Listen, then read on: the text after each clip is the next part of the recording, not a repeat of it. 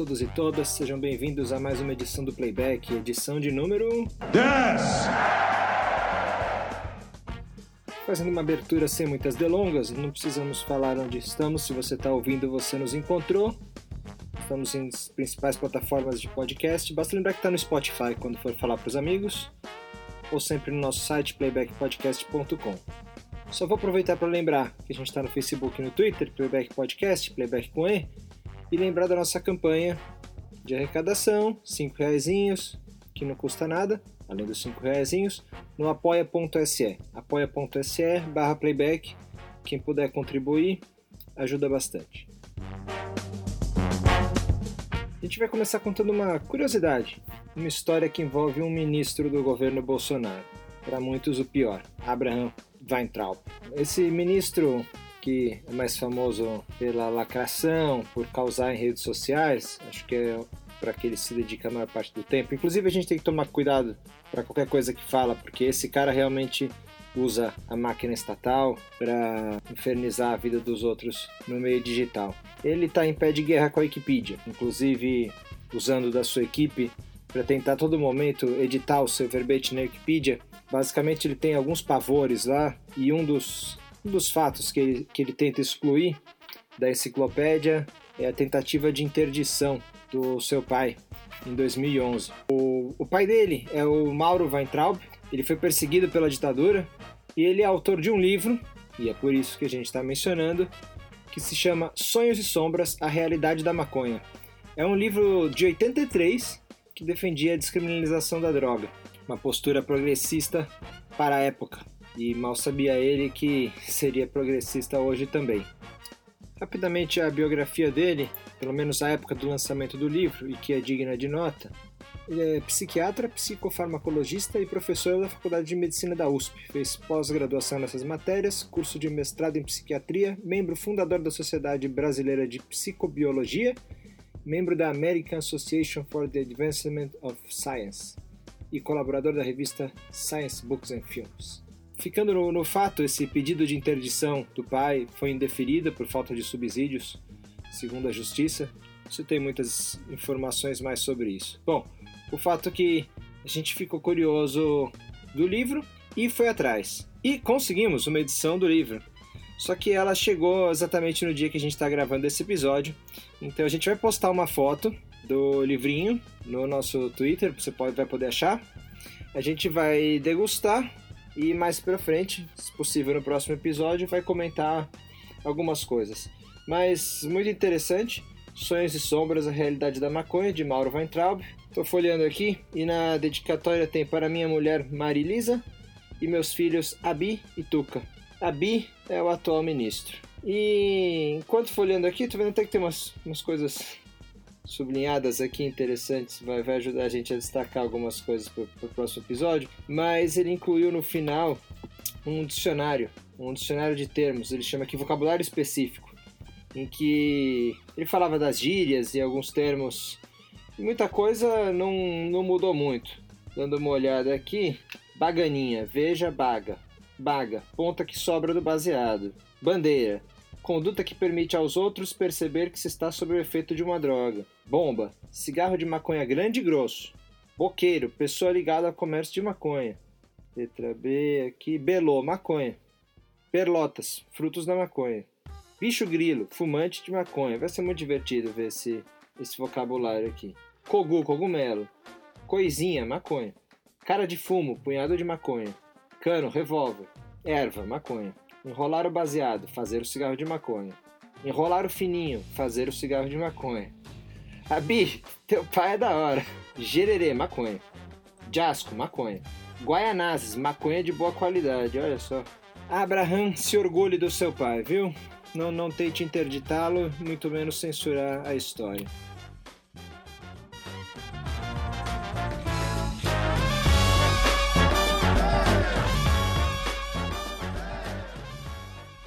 Alô, alô, playbackers, tudo bem bolado com vocês? Aqui é o Fê e confesso que estava com saudades, por isso marco presença em mais esse episódio imperdível, impecável e nunca imprestável deste que é o maior e mais canábico podcast da face da Terra. Falando em terra, o assunto não poderia ser outro. Sim, você já se ligou, mas é sério, precisamos falar sobre isso. Hoje o assunto é terraplanismo. Sério? Lógico que não. Nesse podcast a gente fala de coisa séria e por isso a pauta de hoje é maconha e dinheiro com Mara Luque. Bom, como a Mara não pôde vir, falo eu mesmo. Sabe aquele papo de quanto custa um filho? Nossa senhora, tem contas que falam de 2 milhões de reais. Bicho, uma loucura. Agora troca filho por Baurete. Já pensou sobre isso? Eu não sei vocês, mas no meu caso, suponho que milhares e milhares de reais. Sério, bota milhares de reais nessa conta. Agora imagina ganhar dinheiro com a maconha no Brasil e sem ter que traficar. Eu sempre sonhei com isso, mais com a primeira parte, é verdade. Mas agora o brasileiro tem uma alternativa, na verdade tem mais de uma, mas hoje eu vou falar especificamente de um fundo de ações chamado Vitrio Cannabidiol FIA IE, da gestora Vi. Bom, esse é o primeiro fundo de ações focado na cannabis internacional. Ou seja, através deste fundo, o investidor brasileiro estará investindo em companhias americanas e canadenses cuja principal matéria-prima é ela, a nossa gloriosa erva. Através desse fundo, o investidor brasileiro terá acesso ao mercado da cannabis, ainda proibido no Brasil, mas que no exterior movimentou 12 bilhões de dólares no ano passado, segundo a Euromonitor, e cuja expectativa é que chegue a 166 bilhões de dólares por ano até 2025. Esse fundo de maconha ainda é para poucos. Apesar da aplicação mínima ser de 5 mil reais, ele aplica 100% no exterior. E a regulação brasileira permite apenas que investidores chamados qualificados, que são aqueles que possuem pelo menos um milhão de reais investidos, tenham acesso ao produto. Há também diversas questões a serem analisadas antes que você, ouvinte milionário, saia investindo. É claro, tem que estudar a taxa de administração, a taxa de performance e também a variação cambial, pois o fundo não possui hedge e assim, se o dólar cai, você perde, se o dólar sobe, você ganha. O fundo ainda é pequeno, mas no seu lançamento captou 3 milhões em investimento e acredito que esse seja apenas um começo. O mais interessante disso tudo e que gera uma discussão bastante pertinente é pensar o quanto o país perde quando deixa tabus e preconceitos se colocarem à frente da racionalidade e do pragmatismo. O Brasil poderia facilmente assumir a dianteira nesse promissor mercado que floresce a olhos vistos, mas prefere se manter à margem. Cultiva a ignorância e a violência, e pra gente sobra o pelo do rato com o mijo do gato.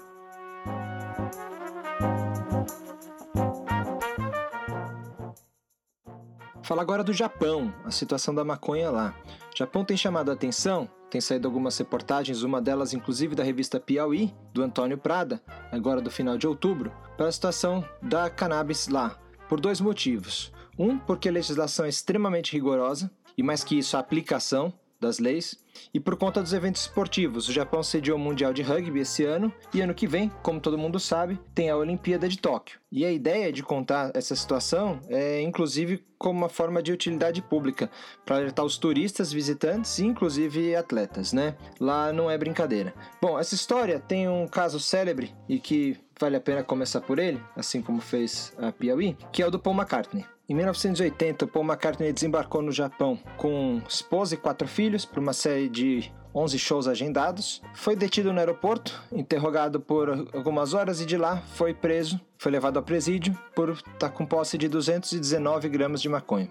Essa quantidade fez com que ele ficasse preso por nove dias, além de outras situações desagradáveis, como ficar com a mesma roupa por três dias, e de lá ele foi deportado do país shows cancelados, não pode mais voltar para o Japão. Esse é um exemplo, embora a gente possa discutir a quantidade, 219 gramas. A gente vai ver mais para frente que quantidade lá não é a questão. Essa legislação super rigorosa, ela completou 71 anos e ela foi adotada no contexto do pós-guerra, quando os Estados Unidos impôs a um Japão rendido basicamente muitas das proibições que ele seguia em seu país. E aí vem inclusive a lei seca em relação ao álcool, por exemplo. A gente comentou já bastante, quem estuda sabe que muito da proibição que existe no mundo em relação a cannabis vem dos Estados Unidos, nas primeiras décadas do século XX, quando ele conseguiu impor essas regulamentações na ONU e todos os países filiados à ONU precisaram seguir. O que a gente levanta a questão é que os Estados Unidos que impuseram isso já se livraram desse mal.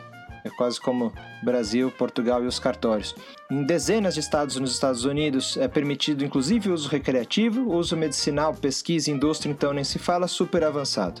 Então fica meio que uma sensação de que quem proibiu já liberou, mas o resto do mundo que foi na onda segue cagado. Inclusive, muito do que faz os japoneses se movimentarem por mudanças na lei são os avanços que eles veem em países como os Estados Unidos e Canadá. E aí, falando em indústria bilionária, a gente lembra de casos como o Brasil, que a gente tenta mudanças na lei, e a gente conta de países como Portugal e Colômbia que estão se desenvolvendo, indo junto, e muitas vezes com o próprio dinheiro do Canadá, e fomentando suas indústrias a partir do cultivo e depois da pesquisa também. Acontece que em muitos países está sendo criada uma cultura de cultura da cannabis.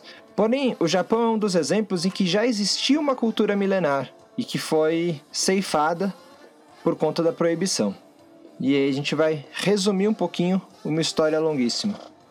Antes de contar do passado japonês com a maconha, a gente vai pôr mais um caso, que foi mencionado inclusive também na reportagem da Piauí, que foi o Junosuke Taguchi. Ele é um ex-boy band, um ídolo pop do país. Estava junto com a sua parceira, que é uma atriz, eles foram flagrados e presos com 2,2 gramas de maconha no final de maio desse ano de 2019. E eles pagaram cerca de 120 mil reais de fiança cada um. E aí foram liberados para ainda assim enfrentar o processo. E ainda teve de, de brinde que cumpriu um ritual local, que é cair de joelhos em frente à delegacia, se desculpar e prometer que nunca mais ia trocar, tocar em drogas legais, incluindo maconha, nem se envolver em crimes. Somando, são 240 mil reais de fiança por 2,2 grama de maconha. E o passado do Japão com a erva. A cannabis é cultivada no Japão há mais de 10 mil anos. Ou era. Era tão natural, com mais um trocadilho inevitável, que antes de 1950 qualquer cidadão no Japão podia plantar e tem uma estimativa de que em 1948 existiam 25 mil fazendas. Hoje esse número é em torno de 60, toda só com autorização do governo e visando o uso industrial. Gente, aqui é um perdão, a gente está resumindo uma história literalmente milenar, em poucos minutos, mas para passar alguns casos que exemplificam e a percepção da maconha lá. Um pouco de legislação, um pouco de história, muita coisa. É um resumo da história, literalmente. Mas a gente está tentando fazer de uma forma bem abrangente. E antes de falar da situação atual do ativismo, também claro de forma resumida, a gente vai contar mais um caso que passa também um pouco da cultura. Um artigo para o site Elite Daily, o autor conta que na primeira visita ao Japão, em abril de 2018, acompanhando o tour de um amigo dele, DJ, multi-instrumentista, ele se apaixonou pela cena musical do Japão, ele é da Califórnia, onde a maconha cresce na rua, se estica a mão e consegue. Bom, ele perguntou para um músico local que estava ciceroneando o DJ na viagem, um músico de jazz, como era maconha lá, como conseguiria, etc. E esse cara contou que ele foi preso por meio grama de maconha. Ele tinha essa quantidade mínima num saquinho plástico na calça e caiu numa loja de conveniência, num 7-Eleven. Ele chegou em casa e percebeu isso, e talvez por não ter passado por tantos outros lugares, voltou até lá. E o que aconteceu? Quando ele chegou lá, a polícia estava aguardando, ou foi acionada, e ele foi preso. O dono da loja, o gerente, encontrou a maconha ali, foi nas câmeras de segurança para ver o histórico, para identificar de quem tinha sido aquilo e chamou a polícia. E isso, falando em cultura, que chamou muito a atenção desse cara, do autor do artigo, porque ele comenta que na Califórnia a chance maior é que se o cara da lojinha tivesse achado, ele tivesse fumado ou pego para ele. Então isso exemplifica muito como a população toda, de forma geral, claro, ao longo dos anos e com muita campanha, comprou essa ideia. Como prometido, a gente vai contar um pouco agora do ativismo e do movimento por Liberalização e mudança na lei atual. Bom, existe no Japão a Marcha da Maconha desde 2001. Ela começou principalmente com japoneses que tinham vivido fora e tinham percebido a diferença entre o Japão e os países onde viveram, como a maconha era tratada, mesmo que proibida, ainda que proibida de uma forma muito menos nociva e mais natural. Eles foram atrás também de famílias que tinham perdido pessoas que poderiam ser salvas com o uso medicinal da maconha, para apresentar os benefícios e mostrar como a planta tem inúmeras utilidades Muita gente dizendo no começo até agora que na verdade eles só querem fumar por diversão, uso recreativo, usando o medicinal como pretexto. E a gente conhece bem essa narrativa e essa tentativa de usar o medicinal, que muitas vezes é bem válida e útil. Eles estão lutando também muito por pesquisa, e aí da ponta medicinal a industrial. De novo, a gente consegue fazer um monte de paralelos com o cenário brasileiro e de outros países. As campanhas lá muito eram dizendo que se você tocou na maconha, sua vida acabou, que ela é tão perigosa contra outras drogas. Não tem lá o conceito de drogas pesadas e drogas leves como é visto mesmo que tacitamente em muitos lugares. Então a maconha é colocada no mesmo nível de cocaína e heroína. Eles reclamam que a imprensa não é justa, que agora até é uma situação mais neutra, mas que por décadas, quando tinha alguma notícia, alguma referência, a imprensa ia buscar informação só com a polícia. E isso é até compreensível, porque numa proibição tão rigorosa, e principalmente a proibição de estudo, você não tem nem especialistas a recorrer, mas eles dizem que hoje já tem uma posição quase neutra da imprensa em relação a cannabis. E também atribuem isso à repercussão em outros países, até por conta de ter que noticiar ou da realidade nos Estados Unidos e Canadá, que sempre são as principais referências para o Japão. A imprensa tem se posicionado de forma mais uh, neutra. Um dos organizadores da Marcha da Maconha do Japão, os principais ativistas, ele conta que ele foi preso por 0,05 gramas. É, pega meia grama e divide por 10. Não tem nem como. É, a referência que ele fala é que é uma poeira. É nada. Mas eles é, percebem alguns avanços. Pelo que eles viram acontecer em outros países, eles entendem que é um passinho de cada vez, que o medicinal pode ser uma grande abertura. E eles querem aproveitar então a Olimpíada para também, uma vez que o Japão é o centro do mundo, está no foco das atenções, protestar, mostrar como está a situação lá expor isso para que de certa forma possa conseguir alguma mudança de legislação, pelo menos por conta da, da repressão. E alguns entrevistados de alguns vídeos que a gente viu contam que viram isso acontecer com álcool, consumo de álcool em lugares públicos, é, coisas que eram muito reprimidas e ao longo do tempo foram sendo relaxadas. Eles esperam que isso aconteça com a maconha também. Bom, por fim, a gente tem que mencionar que CBD lá tá rolando igual na Europa. O CBD parece que ele tem a estrelinha do Mario. É uma febre, inclusive é um dos assuntos que a gente pretende abordar no próximo episódio, essa CBD craze que falam nos Estados Unidos, que é o uso desenfreado, banalizado e subestudado e regulamentado do CBD, que faz ter coisas como água com CBD, camiseta com CBD na fibra, chiclete com CBD, enfim. E o quanto essa banalização pode ser prejudicial ou favorável a estudos mais sérios e medicamentos para pessoas que precisam disso literalmente para viver. Bom, é isso. A gente espera que tenha conseguido passar um pouco do momento e das loucuras do Japão em relação a, a cannabis. Quem ficou curioso, quiser saber um pouco mais de detalhes, no nosso site a gente vai deixar os links das reportagens e vídeos que a gente pesquisou. E se está pensando aí para Tóquio 2020, não leve nada, mas nada, mas nada, mas nem escondido no lugar mais escondido que você já tenha levado.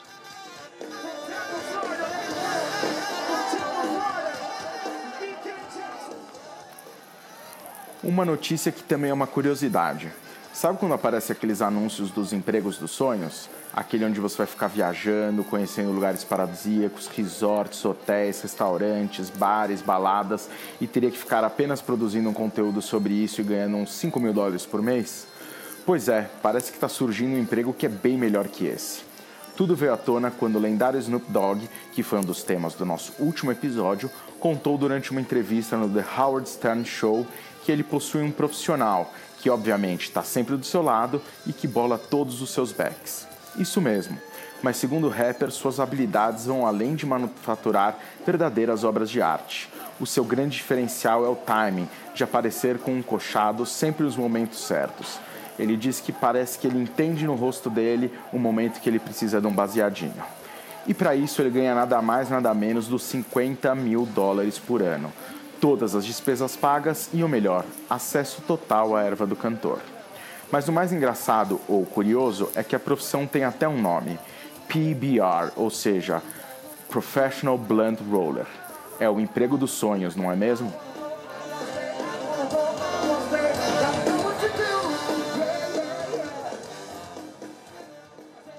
Caldo de cultura. Deixar a dica hoje de um quadrinho recém-lançado, chama Cannabis, a ilegalização da maconha nos Estados Unidos. Foi lançado pela editora Mino no Brasil, o autor é o Box Brown, e ele conta a história de como a erva chegou nos Estados Unidos, como começou o seu plantio, seu consumo e o início da chamada guerra às drogas, a proibição, uma corrida de desinformação, de associar a maconha aos negros, aos mexicanos e toda a consequência disso. Foi um trabalho de extensa pesquisa, é muita informação histórica trazida de uma forma diferente e apesar de ser quadrinhos e muita gente pode não entender isso, é um trabalho muito sério. Eu não vi ainda a edição brasileira, pretendo comprar em breve, mas já folhei na gringa e já tinha ficado muito curioso. Só não comprei à época porque já estava com muitos livros na frente. Mas recomendo bastante, apesar de não ter lido inteiro ainda, mas farei em breve. As edições da Mino são primorosas e as pessoas envolvidas na tradução e na edição também não deixam dúvida de que a edição brasileira não deve dever nada para a estrangeira. Então fica a recomendação: autor Box Brown, título Cannabis, a ilegalização da maconha nos Estados Unidos, editora Mino. Você vai achar em torno de 50 reais por aí. São 256 páginas de muita informação e ilustração sobre a história canábica. Pegando o gancho na notícia sobre os boladores oficiais, parece que a profissão não é muito novidade não. Dizem algumas lendas e mitos que o próprio Bob Marley tinha um mesmo no seu staff. E por isso que, depois de alguns episódios, a gente vai aqui homenagear um dos maiores defensores da ganja de todos os tempos. A música escolhida é Kaya, que está no disco de mesmo nome e que faz 40 anos esse ano música que já foi regravada por diversos outros artistas, incluindo Gilberto Gil, em que fez uma versão mix de inglês e português para o seu disco em homenagem ao rei do reggae, o Kaya Gandaia. Um dos pontos fortes da homenagem à marihuana no disco é a contracapa, onde há um baseado enorme e uma série de pés de maconha saindo de dentro dele. Caia para dentro desse som com a gente.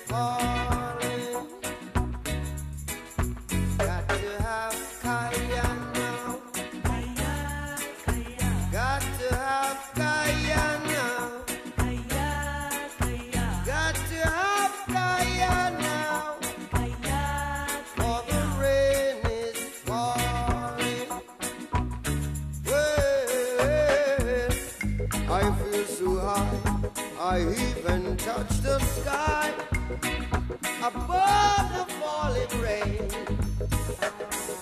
I feel so good.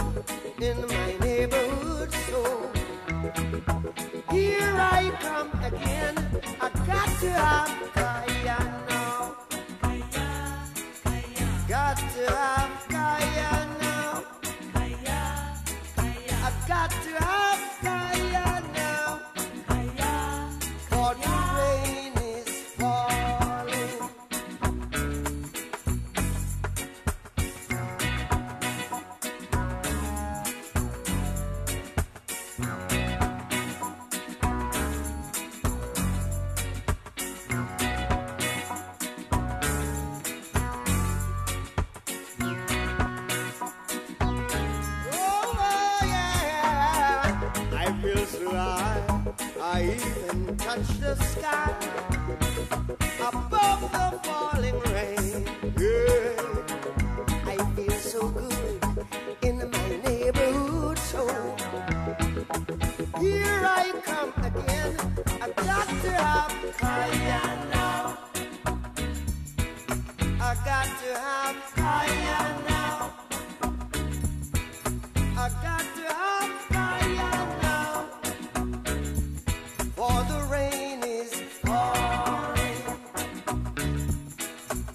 Get up and turn I loose. Wake up and turn I loose. Wake up.